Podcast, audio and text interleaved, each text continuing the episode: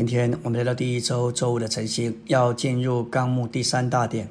我们必须持续不断的操练我们的灵，并将我们的心转向主，好在召会内在素质的实际里，留在生命的路上，为着召会生机的存在。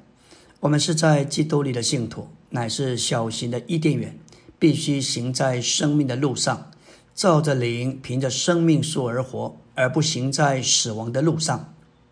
照着己，凭着善恶之事数而活，要留在生命的路上，乃是借着爱主到极点，享受他做生命。我们与主之间的爱系于我们的思想。零后十一章二到三节，保罗说：“我以神的妒忌妒忌你们，因为我曾把你们许配给一个丈夫，要将一个贞洁的童女献给基督。我只怕你们的心思。”或被败坏，失去向着基督的单纯和纯洁，就像蛇用诱诡诈诱骗了夏娃一样。这里神的妒忌，如同丈夫为了他的妻子所起的妒忌。丈夫对于妻子，只许妻子爱他，不许妻子爱别的。当妻子一爱别人，丈夫就气坏了。神在我们身上也有一个妒忌。只要我们担当爱他，不许可我们爱他之外的。看看出埃及二十章所启示，神借的摩西所颁赐神的律法，主要是十条诫命，又称为十句话。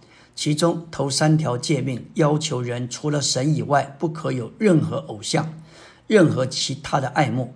这是神与人所定的婚约。做丈夫的神才会对做妻子的信徒有这样近乎霸道的要求。使徒在零后十一章二节，把我们众人都比作夏娃贞洁的童女。弟兄们，虽然在受造上是男的，但是就着在蒙爱的地位上，做个爱主追求的人来说，我们也都是女的。撒旦实在诡诈，不要相信今天这条古蛇已经撒手。让我们享受基督吃生命树的果子，恐怕许多人吃来吃去就吃了知识善恶树的果子。这里的单纯和纯洁，乃是指着信徒对基督一心忠诚、一意的忠信。在伊甸园里，因着那条蛇撒旦的发问，并他对神话语暗中的破坏，亚当的妻子夏娃就受了诱骗。就从吃生命树的单纯里岔开到知识树。现今哥林多教会就是许配给基督贞洁的童女，正受到热衷犹太教者的诱骗。在零后十一章二节说到，我们是贞洁的童女，童女完全是爱的问题。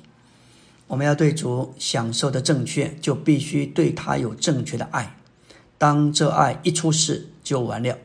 正如一个妻子对丈夫若没有爱，或是爱的不正确，不论这个妻子多么聪明、多么能干，她和丈夫之间的正常关系就失去了。在爱的这点上，我们需要警醒。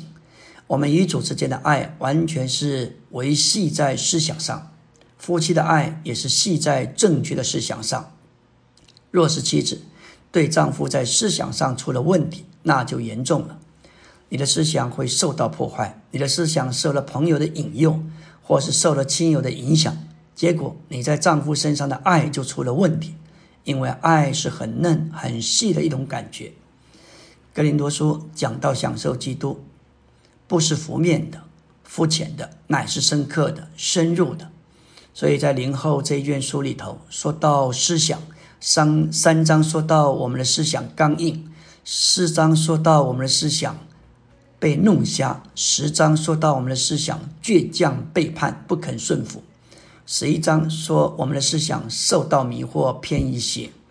弟兄姊妹们，我们要记住这四点，在思想上的难处和病状，也就是思想的刚硬、思想被弄瞎、思想背叛。第四，思想被败坏。我们要说到思想的第一个病状和难处，就是刚硬。不要以为说光是传福音的时候碰到不幸的人，思想刚硬，不容易被打动。就是今天执事的信息一再的供应，对有些信徒而言，他们的思想就像钢筋水泥一样的刚硬。他在主之外想要一个什么东西，这个思想牢不可破，这就叫思想刚硬。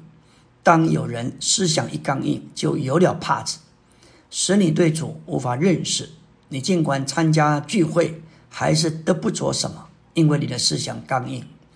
思想刚硬，心地刚硬，就像土壤硬掉了，生命的种子难以撒进去，无法结实。这真是需要主的怜悯。犹太人在神面前出了问题，就是出在这件事上。他们并不是没有圣经，他们对神也不是不认识，但是因着他们谨守着律法的宗教，使他们的思想刚硬，牢不可破。即使主来了，也没有办法，他们还是不接受。主在他们身上就没有出路。零后三章十四节说到：“但他们的心思刚硬。”因为直到今日，他们诵读旧约的时候，同样的帕子还存留着，他们还未得着启示。这帕子在基督里已经废去，但这事实还没有启示给以色列的子孙，因此他们的思想仍然刚硬，心思昏暗。照着性欲的经纶，这帕子在基督里已经废去。然而，当他们诵读旧约时，这帕子还留在他们心上。今天我们所需要的。就是一再的操练，将我们的心转向主，帕子就出去。感谢主，这要使我们经历主的灵在哪里，哪里就得着自由。阿门。